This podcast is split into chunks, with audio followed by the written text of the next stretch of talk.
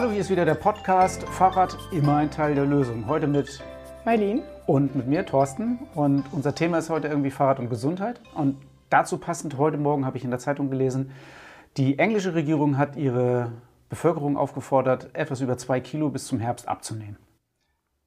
Okay, ähm, die Engländer sind jetzt ja nicht ganz so voluminös. Da sind mir ganz andere Bevölkerungsgruppen, wie zum Beispiel die Amerikaner, viel stärker im Kopf geblieben.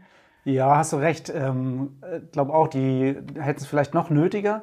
Die Engländer haben äh, irgendwie aber gesagt, äh, wir müssen Zucker bekämpfen. Fastfood-Werbung, Junkfood-Werbung ist äh, im Fernsehen nicht mehr erlaubt vor, also bis 21 Uhr oder 22 Uhr oder sowas habe ich gelesen. Habe ich noch gedacht, eigentlich ist die schlimmste Werbung ja nach 22 Uhr. Da kriegt man ja erst Heißhunger. ich weiß noch nicht, ob das so die richtige, ich glaube, ich würde es ganz verbieten. Aber da ist ja unser Podcast Fahrrad immer ein Teil der Lösung. Müssten wir den Engländern einfach mal sagen, mehr Radfahren? Genau. Da wären die zweieinhalb Kilo wahrscheinlich schnell weg, oder? Erledigen sich die gesundheitlichen Probleme von ganz alleine. Okay, aber ich glaube, außer der Zeitungsmeldung von heute Morgen und den äh, Engländern ähm, haben wir ja auch ein paar andere Themen auf dem Zettel. Du hast ein Interview mit Wolfgang geführt. Können wir nachher nochmal reinhören, glaube ich? Genau. Okay, und ähm, wir haben ja auch einen sehr provokanten Titel für unseren Podcast diesmal gewählt. Haben Radfahrer denn besseren Sex als andere Menschen? Ja, interessant. ja, ich habe hab tatsächlich gespannt. dazu auch eine Studie gefunden. Ähm, es, ähm, Forscher haben eine Studie gemacht mit zwei Vergleichsgruppen und haben festgestellt, dass die Vergleichsgruppe, die ähm, viel Rad gefahren ist und viel Rad gefahren ist in diesem Fall 200 ähm, Minuten in der Woche, 75 Prozent häufiger Sex haben als die Gruppe, die nicht Rad gefahren ist. Okay, und jetzt steigt wahrscheinlich die Anzahl der Leute, die sich ein Rennrad kaufen, also extrem.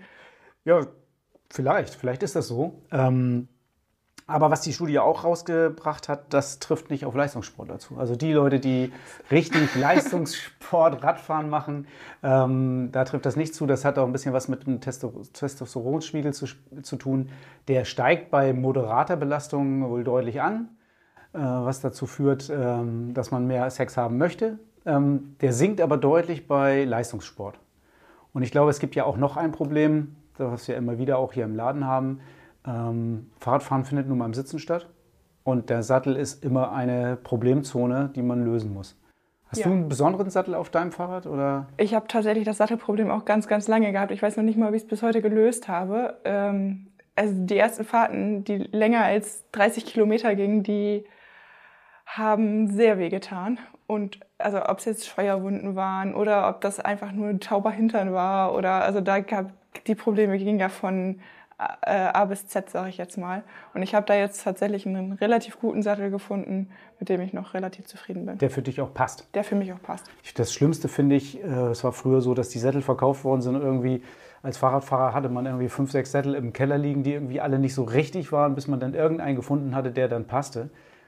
Das haben wir bei uns im Laden abgestellt. Wir bieten ja auch die Wohlfühlgarantie auf Sättel und tauschen die Sättel so lange durch, bis jemand den Sattel gefunden hat, der für ihn optimal passt. Und ähm, durch die Sitzhöckervermessung, die wir machen und durch die Anpassung, die wir vornehmen und durch unsere äh, sehr, sehr guten äh, Sättel von Esculap zum Beispiel, haben wir es ja auch geschafft, dass wir äh, fast jeden Fahrradfahrer hier zufriedenstellen können und so das Problem, was beim Radfahren eventuell auch auftauchen könnte, ja auch relativ gut im Griff haben. Und Jetzt sind wir ja schon so ein bisschen bei, den, wie wir die Probleme lösen, die beim Radfahren entstehen. Vielmehr wollen wir aber ja darauf eingehen, was für gesundheitliche Probleme wir mit dem Radfahren äh, beheben können.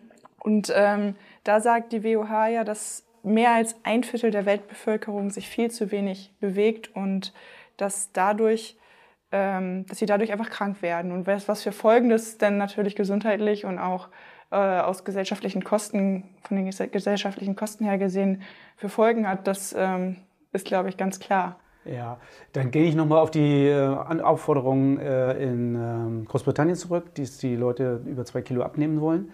Das hat die äh, Regierung da drüben auch damit begründet, dass über 100 Millionen Euro ähm, jährlich einzusparen sind, dadurch, dass die Leute diese zwei Kilo abnehmen. Und ähm, da sind die WHO-Studien natürlich auch, die auf Bewegungsmangel abzielen, noch, noch viel äh, prägnanter, beziehungsweise sind mit viel, viel, viel, viel mehr Geld verbunden.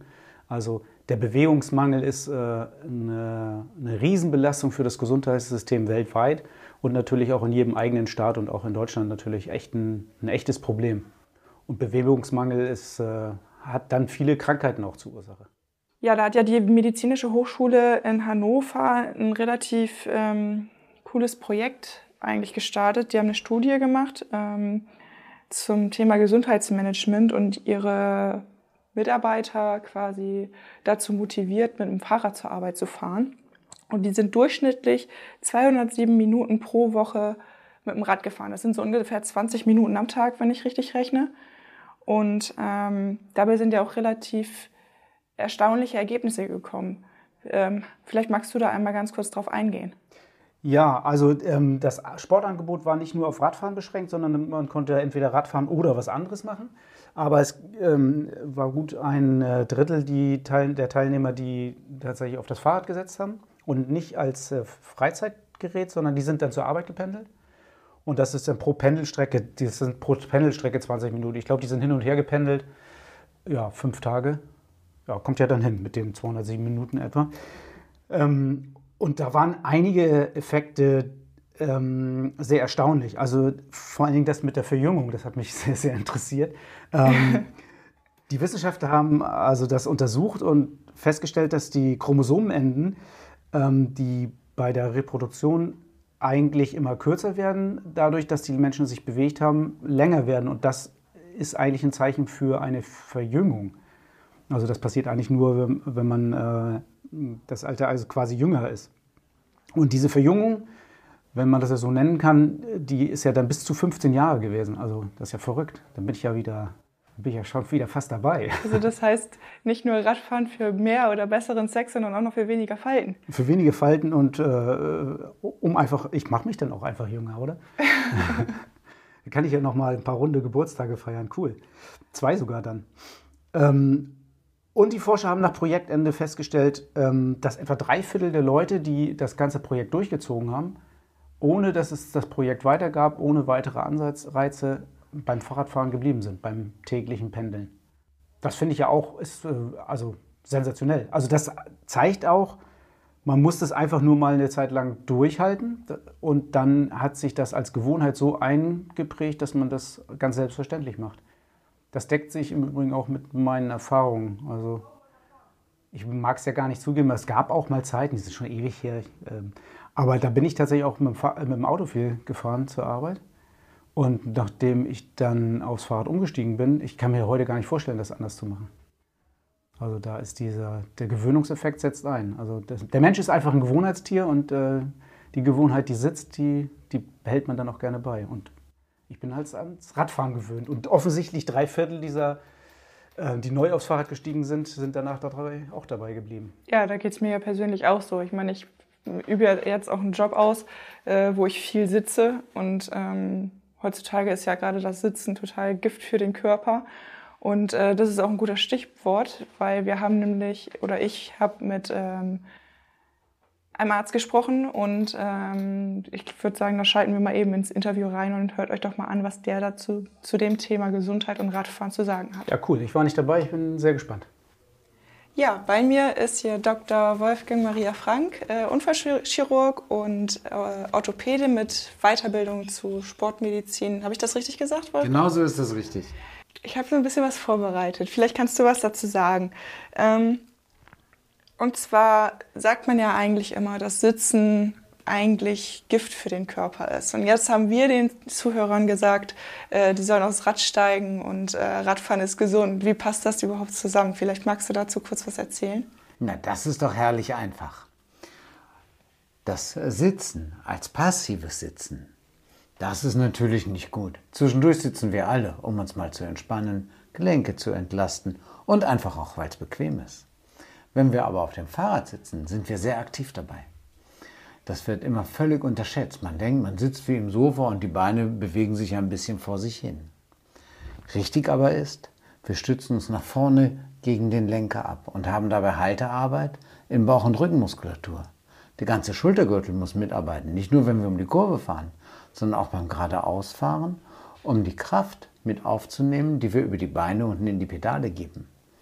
Es gibt in dem Fahrrad mehrere geschlossene Kraftkreisläufe und die nutzen wir alle, indem wir uns, je nachdem, wie wir gerade auf dem Rad arbeiten, in unterschiedlichen Muskelgruppen anstrengen und entspannen. Darum ist das ein sehr aktives Sitzen und hat mit dem Rumsitzen und faulen Sitzen nichts zu tun. Warum ist Radfahren denn jetzt zum Beispiel oder ist Radfahren überhaupt gesünder als andere Sportarten? Wenn man das jetzt zum Beispiel vergleicht mit dem Joggen gehen oder äh, meinetwegen Leichtathletik, Fußball spielen, ähm, ist das überhaupt gesünder oder ist das eigentlich relativ Hauptsache Sport machen? Jeder Sport ist abhängig von der Intensität, in der man ihn ausübt, immer gesundheitsfördernd. Und dann ist Radfahren durchaus ein Bestandteil im Rahmen von der Entwicklung von Kondition, von Beinkraft. Es ist weniger ein äh, Trainingsbestandteil zur Entwicklung von Koordination. Aber wir brauchen die Koordination beim Radfahren. Darum müssen wir das Radfahren, spätestens dann, wenn wir es sportlich angehen wollen, mit anderen Trainingsformen ergänzen, wo zum Beispiel die Koordination eben mit beübt wird. Ansonsten kann man sagen, es ist äh, ein super Training, um Kondition und Herz-Kreislauf-Training zu beüben. Und wir haben dabei nicht den Impuls als Stoß in die Gelenke hinein, wie er zum Beispiel beim Laufen auftritt. Wie schädlich das ist, hängt natürlich neben dem eigenen Körpergewicht auch von dem Untergrund ab, auf dem wir laufen, wie viel wir laufen, mit welcher Technik wir laufen. Insgesamt einfach, wie gut und vernünftig wir das machen. Würdest du sagen, dass Radfahren die Lösung für alle gesundheitliche Probleme ist oder gibt es da Einschränkungen? Also gibt es da auch ähm, gesundheitliche Probleme, wo man sagt, auf gar keinen Fall äh, jetzt aufs Rad steigen? Also wir hatten jetzt gerade die Lunge, wir hatten die Gelenke, das Herz-Kreislauf-System. Das ist ja alles, ähm, wo sich Radfahren positiv drauf auswirkt. Na, eins, was gegen alles hilft, gibt es nicht. Sondern man muss immer für sich das richtige Maß finden. Etwas erreichen für unterschiedliche Organe kann ich immer nur, wenn ich es regelmäßig mache und mit Spaß daran natürlich. Sonst wird das alles nichts, weil man dann nach kurzem wieder aufhört. Also wichtig ist, dass wir Spaß am Radfahren haben und dass wir eine Grundbelastbarkeit mitbringen.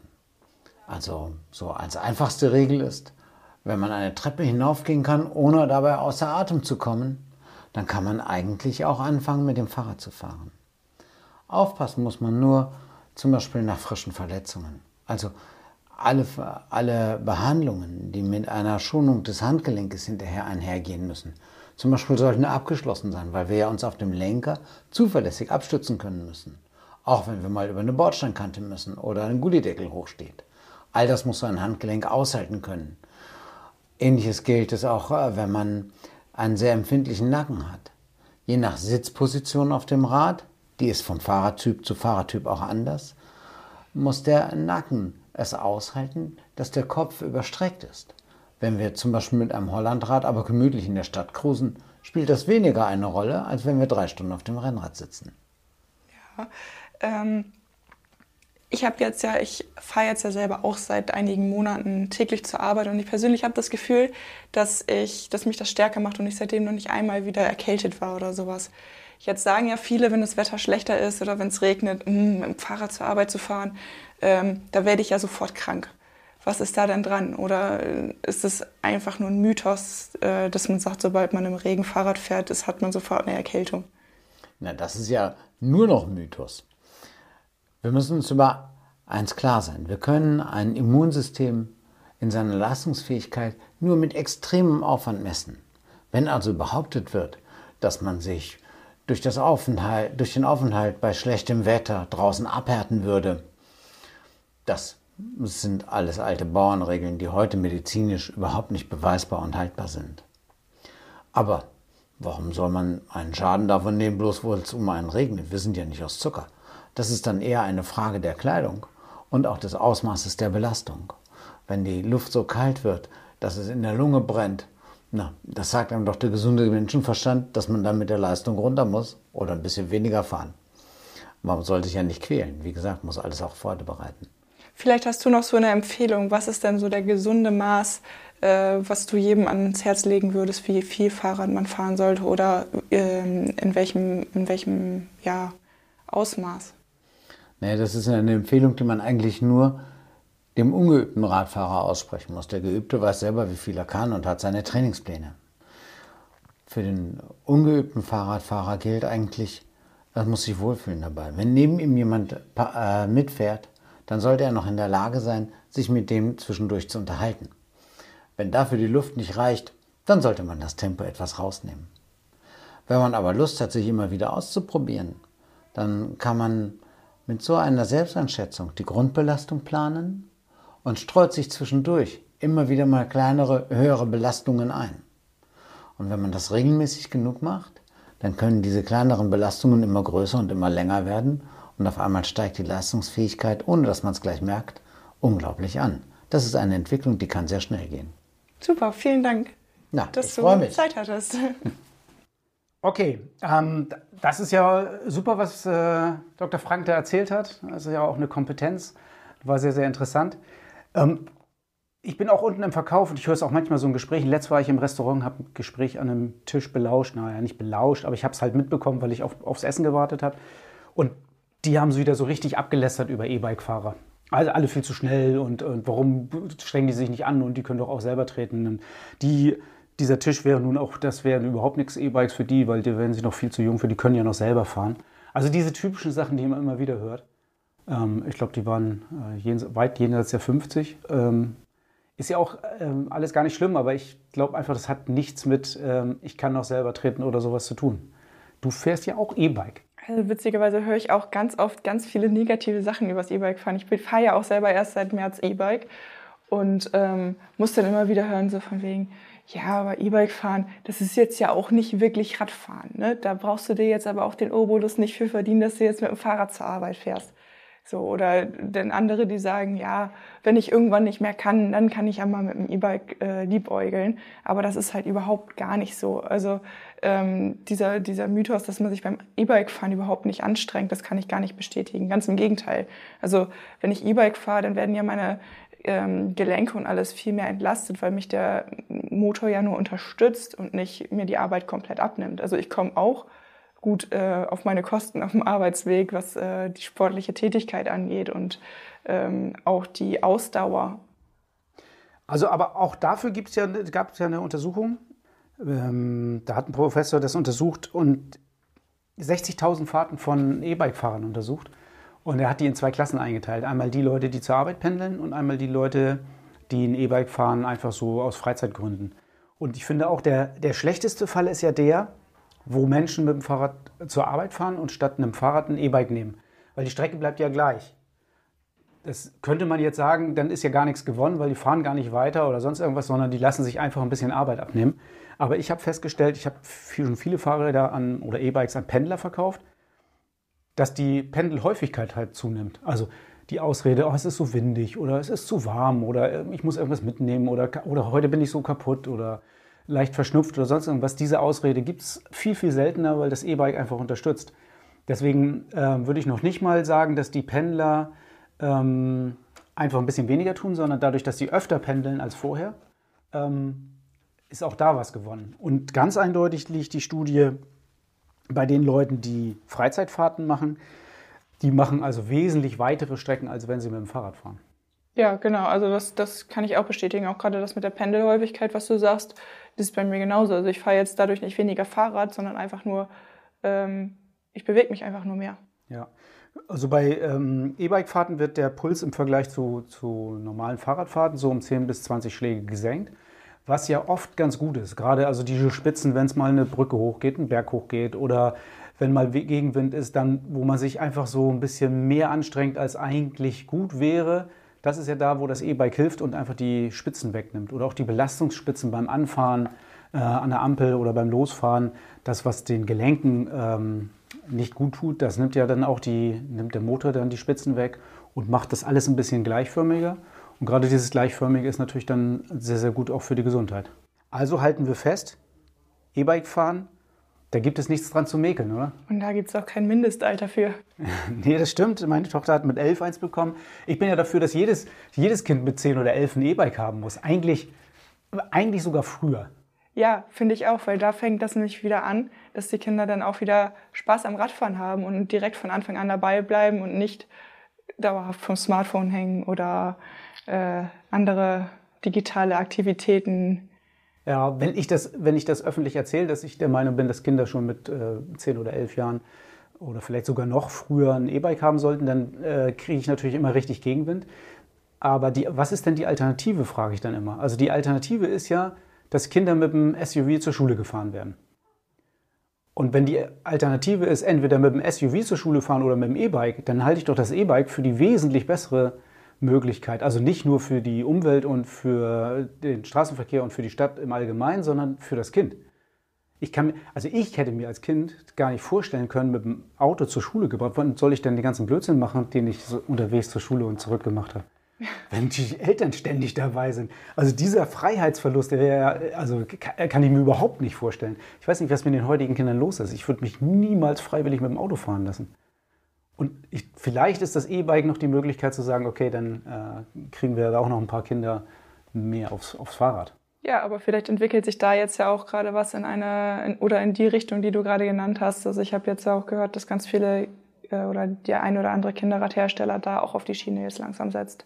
Ist auf jeden Fall ja ein Anfang. Ja, das stimmt. Ähm, kurz, dass, du nochmal ansprichst. Wir haben ja ähm, die Kinderradmarke WUM und wir haben für nächstes Jahr tatsächlich so richtig kleine Kinderräder, also auch für unter Elfjährige dann, jetzt geht es dann so in den, in den, Bereich 6, 7, 8 Jahre rein, ähm, Kinderräder mit Elektroantrieb bestellt.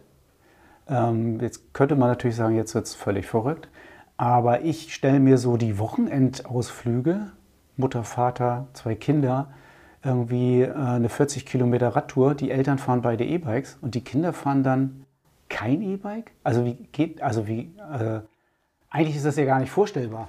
Also denn entweder werden keine Radtouren gemacht oder die Kinder müssen auch E-Bikes haben oder irgendwie keiner fährt ein E-Bike, aber wenn die Eltern sowieso E-Bikes haben oder ich nehme auch mal Oma und Opa. Also Oma und Opa haben sowieso ein E-Bike und jetzt wollen sie mit dem Enkel mal eine Radtour machen. Ja, ist blöd, wenn das Kind kein E-Bike hat. Ja, das denke ich auch. Also nachher ist das Kind vielleicht eine Maschine und da ganz locker die 40, 50 Kilometer mit, aber. Ja, aber ich, ähm, ich, kenne ich kenn es eigentlich anders. Also ich glaube, das ist tatsächlich auch noch ein bisschen was. Ähm, mir ist es letztendlich egal. Hauptsache die Kinder kommen irgendwie aufs Rad. Ähm, ich kenne eine Studie, ähm, Radfahren und äh, Leistungs äh, oder und Radfahren und Leistung in der Schule. Da gibt es eine Studie drüber. Die habe ich mal vor vier, fünf Jahren gelesen. Ähm, die, äh, die Leistung in der Schule, also wenn geprüft wird, die Prüfungen, die dann stattfinden, da sind die Ergebnisse um 10 bis 15 Prozent besser von den Kindern, die entweder zu Fuß oder mit dem Fahrrad in die Schule gekommen sind. Ich, das, ist, das ist eine irre Vorstellung. Also ich meine, ich musste ja immer mit dem Fahrrad zur Schule, bin nie anders. Wenn ich jetzt auch noch zur Schule gefahren worden wäre, wie schlecht wäre ich denn dann erst in der Schule gewesen? Das ist ja gar nicht mehr auszuhalten. Naja gut, aber das ist ja relativ, also für mich ist es relativ einleuchtend, dass die Konzentration dann viel besser ist, weil dein Gehirn wird mit Sauerstoff geflutet. Ähm, das ist, also da so, so durchblutet äh, und äh, frei kannst du ja gar nicht in den Schulalltag starten, wenn du mit dem Auto gefahren wirst. Ja, und wir sind ja aber auch, das ist, ähm, wir reden ja darüber, Kinder sollten und äh, müssten und könnten und es wäre alles viel besser, aber zurzeit sieht es ja tatsächlich ein bisschen anders aus. Also es werden immer weniger Kinderräder verkauft. Ähm, Gerade im Augenblick scheint es sich ein bisschen umzudrehen, aber so richtigen Trendwechsel habe ich auch noch nicht erkannt. Und Kinder verlieren ja tatsächlich auch ihre Fähigkeit, Rad zu fahren. Also ganz viele Kinder im äh, Schulalter können nicht richtig Rad fahren. Und das, obwohl mit der Erfindung des Laufrads und dieses Laufrad, das ist ja, kriegen ja alle Kinder im Augenblick, haben ja Laufräder, wenn sie ganz klein sind, so, sobald sie laufen können oder mit anderthalb, zwei Jahren haben sie so ein Laufrad und flitzen damit durch die Gegend. Spätestens mit drei fahren sie hier schon, schießen sie schon irgendwie den Deich runter, machen wirklich Blödsinn damit. Eigentlich können die dann schon perfekt Rad fahren. Und ich frage mich, wann kommt denn dieser, wann kommt dieser Schnitt und dieser Umbruch, dass sie dann nicht mehr Rad fahren? Also das ist ja völlig verrückt. Die, also die Schul, wenn ich die Schulkinder sehe in der ersten, zweiten, dritten Klasse, die können dann nicht mehr Radfahren. Also wenn die in ihre Schulradprüfung kommen, ich glaube, die ist in der vierten Klasse Abschluss ähm, der Grundschule, und die sollen abbiegen und eine Hand hochheben, weitertreten und lenken, das können die schon nicht mehr. Ja, ich also, glaube, ich glaub, das hängt ein bisschen damit, das habe ich mal irgendwo gelesen, äh, ich glaube, das hängt damit zusammen, dass die ihre motorischen Fähigkeiten einfach so ein bisschen verlernen mit der Zeit. Also die haben dann, was ich eben schon sagte, die hängen dann vom Smartphone, vom Fernseher und ähm, bekommen das einfach überhaupt gar nicht mehr koordiniert. Und das ist halt so ein Punkt, der muss dann wieder gelernt werden. Also das würde ja wieder dafür sprechen, dass egal wie, Hauptsache die fahren Rad. Genau. Ja, okay. Da sind wir ja schon fast wieder am Ende. Wir haben schon ganz viel zu Fahrradfahren und Gesundheit erzählt. Wir haben äh, Wolfgang Frank gehört als, ähm, als Arzt und Mediziner dazu. Wir haben so ein bisschen äh, nochmal ausgeholt, was, wie wichtig das auch für Kinder ist und für alle anderen auch. Und das E-Bike auf jeden Fall nichts Schlechtes ist, sondern auf jeden Fall was Gutes. Ich habe hier noch ein äh, Fakt. Das sind, ähm, wenn man eine Stunde Rad fährt mit nur 15 Stundenkilometer, ich finde das ganz schön langsam, muss ich ganz ehrlich sagen. 15 Stundenkilometer ist wirklich sehr, sehr gemütliches Fahren. Dann verbrennt man 400 Kilokalorien. Jetzt musst du mir mal sagen, 400 Kilokalorien, das ist ein Big Mac, ne? Das kann ich gar nicht so genau beurteilen, aber ich glaube schon. Ja, vier Stunden, vier Big Mac. Also ich würde mal sagen, am Wochenende ist wieder schönes Wetter. Rauf aufs Rad, vier Stunden Radfahren. Und dann keine vier Big Mac essen. Da gibt es was Besseres, glaube ich. Das denke ich auch. Alles klar, bis dahin.